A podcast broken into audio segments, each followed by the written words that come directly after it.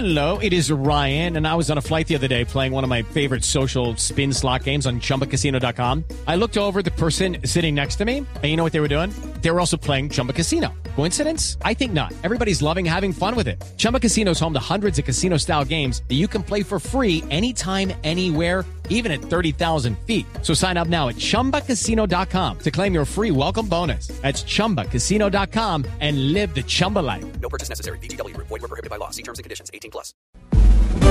Ricardo Ospina es periodista. Está en Mañanas Blue.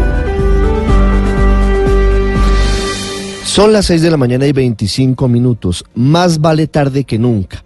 Así podríamos resumir la decisión que tomó anoche la Corte Suprema de Justicia, que finalmente aceptó los argumentos de la vicefiscal general María Paulina Riveros y le pidió al presidente Iván Duque una terna para nombrar cuanto antes un fiscal ad hoc relacionado con el caso Odebrecht.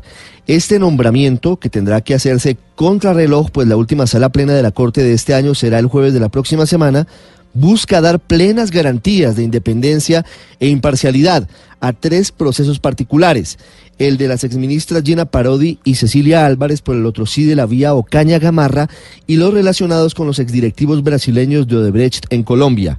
Los casos mencionados eran adelantados por el despacho de la vicefiscal María Paulina Riveros, quien fue recusada por el presidente de la Red de Veedurías Ciudadanas, Pablo Bustos, alegando que su investigación no daba garantía de independencia debido a su relación de cercanía y subordinación con Néstor Humberto Martínez.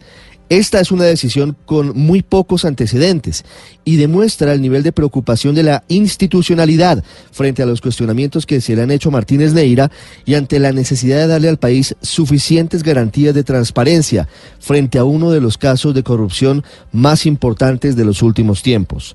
La petición de un fiscal ad hoc se da en medio de la turbulencia política y jurídica que ha vivido el país por cuenta de las revelaciones recientes sobre los vínculos que tuvo el hoy fiscal Néstor Humberto Martínez con negocios del Grupo Aval, propietario de Corficolombiana pero el elemento que más ruido generó fue la revelación de los audios grabados por el fallecido ingeniero Jorge Enrique Pisano, hablando con Martínez y que demostrarían que el hoy fiscal sabía desde 2015 de presuntas actuaciones delictivas en la construcción de la Ruta del Sol y no entabló denuncias ante las autoridades. El gobierno celebró la decisión de la Corte y la ministra del Interior, Nancy Patricia Gutiérrez, señaló que muy rápidamente el presidente Iván Duque enviará una terna para la elección del fiscal ad hoc. Otras voces, por el contrario, han criticado este paso que dieron los magistrados.